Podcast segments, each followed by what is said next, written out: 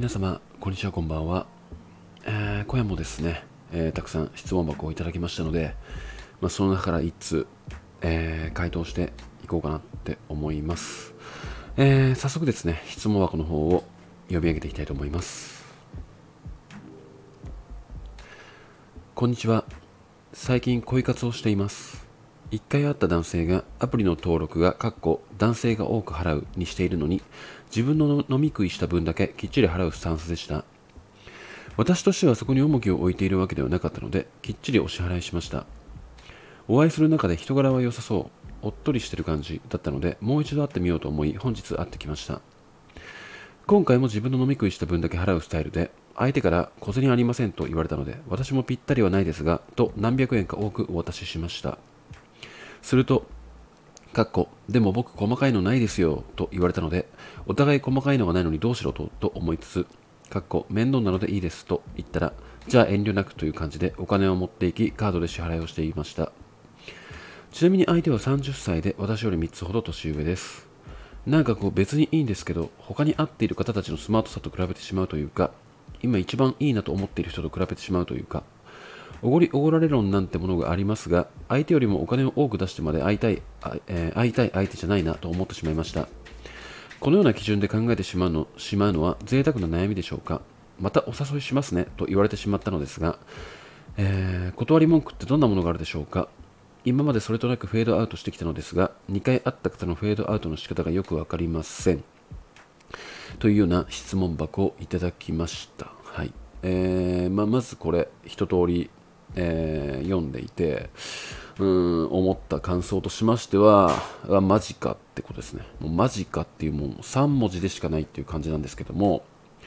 まあ、まずここの、うん、2回会った方のフェードアウトの仕方がよく分かりませんっていう、う、お悩みに、まあ、関しましては、うんまあ、別の方とちょっと関係が進進,、えー、進めたので、あのごめんなさいみたいな感じで、えー、もうスパッと切っちゃっていいのかなって、えー、思っております。なんならフェードアウトでもいいんじゃないのかぐらいの感じですかね。はい。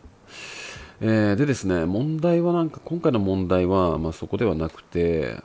でしかもなんかおごりおごられ論っていう、まあ、ワードが入ってきたんですが、まあ、おごりおごられ論っていうものでもないなって思っていてシンプルにえー、ダサい男かダサくない男かっていう話なんじゃないのかなって。個人的には感じました。はい。あのー、ちょっと気になった部分が、まあ、自分が飲み食いした飲み食いした分だけきっちり払うスタンスでしたって書かれてるんですけども、えー、これはどういうことなのかなってちょっと思った時にあのー、まあ、自分が頼んだメニュー分の値段をきっちり払う。男だったっていう話なんですかねこれって。なんか2回目行った時になんか小銭の話が出てますけども。いやまあなんかもう頭がおかしいよねってちょっと思っちゃいました。あのこの男側に関してですけども。まあなんかたまに結構聞くんですよね。あのきっちり、えー、1円単位で割り勘してくるような男って。うん。あのまあでもねなんかそれってあの相手に、えー、脈が全くなかったとしてもその行為ってものすごくダサいよねってやっぱ思うわけですよ。同じ男として見ても。あの何て言えばいいのかな。ちょっとねあのこういうことを平気でできる男の思考がまず理解できないのであのなんならねこれもう罰ゲームレベルなんですよね。正直な話。あの初めてアプリアプリで出会った女性と食事に行って1円単位で割り勘にしてこいよっていうもう罰ゲームレベルなんですよ正直な話。だってそんなことをした時に相手がどう感じるのかってあのね社会人経験を一般的に積んでいるものであればそこら辺は理解できると思うんですよね。だからあのよっぽど失礼な態度を女性に取られました。で何らかしらしても仕返しをしてやりたいって思ってお会計の時に1円単位で、うん、割り勘にしてなんかおごりたくなるような女さ女ですらなかったみたいなレッテルを貼る。っていう行為ももちろんダサいんですけども別にそうでもなく、えー、この1円単位で割り勘ができてしまう。なんなら最後の方にえー、っとあそうまたお誘いしますねって言われてしまいましたって書かれてるんですけどもなんか言われてしまいましたってちょっと面白いんですがあの脈があるんですよ。わずかでも何でも。でこれどういうつもりで言ってんのかなってやっぱ思っちゃいますよね。正直。あのだから男目線から見ても分かりますよ正直。ここに関しては。あのだからなんだろうな。だからおそらく客観視できないんでしょうね。こういう男性っていうものは。客観視できてないし察する能力もなければこういうような態度を取った時に相手はどう感じるのかっていうものも考えられないから、まあ、結局あのモテずに、えー、歩んでいくっていう感じなんでしょうけどもやっぱりねあのまあその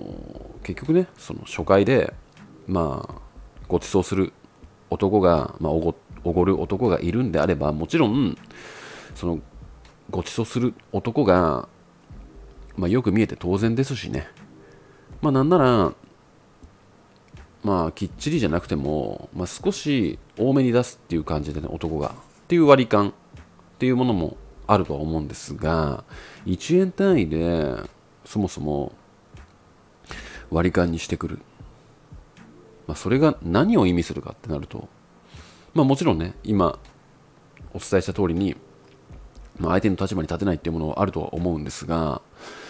まあなんかねあの想像した時に例えばこの方とまあ結婚したとして何か問題が発生した時にその方は自分の何かを犠牲してあなたを助けてくれるのかっていう話につながってくると思っていて、うん、やっぱねあの初デートですし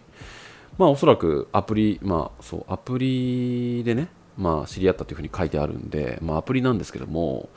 まあ、アプリってやっぱりその友人からの紹介でもなければ本当に全く他人のどの界隈で暮らしていたのかもわからない男女があって、まあ、互いの良さを見せるっていう場面ではあると思うんですが、まあ、そのような場面ですらね、